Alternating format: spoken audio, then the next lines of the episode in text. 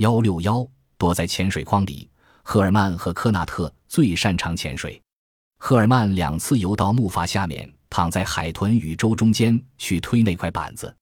第二次，他刚爬上来，坐在木筏边上喘气，我们就看见一条八英尺长的鲨鱼在离他腿不足十英尺处，正静悄悄地从深水里朝着他的脚趾间游过来。我们用鱼叉猛刺他的头部，鲨鱼死命挣扎，搅得浪花四溅，最后逃掉了。后来，埃里克想出一个办法，做了一只潜水筐。我们没有什么材料可用，只有竹子、绳子和一只装椰子的棕榈叶编的筐。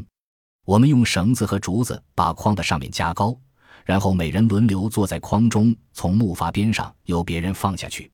如此一来，我们那两条始于垂涎欲滴的腿就躲在了筐里。上面用绳子编结的半截，尽管对我们和鱼仅起一种心理上安慰的作用，不过如果有什么东西怀着敌意向我们冲来，至少我们能够立刻蹲下去躲藏，由木筏上的人把我们拉上去。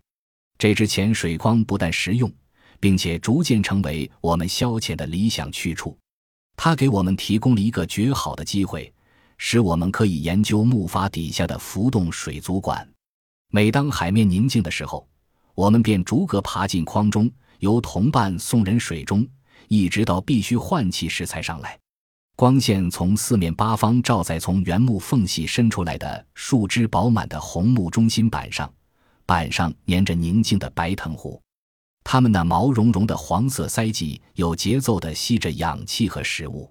一旦有东西距它们太近，它们就马上关闭镶着红黄边的贝壳，直至危险解除为止。神秘的海底世界。水中的光线对于我们这些对苍面热带耀眼阳光已习以为常了的人来说，显得格外清澈和舒适。甚至在我们往身下永不见天日的万丈深渊望去时，由于日光的折射，黑夜也变为一光闪闪的蔚蓝色。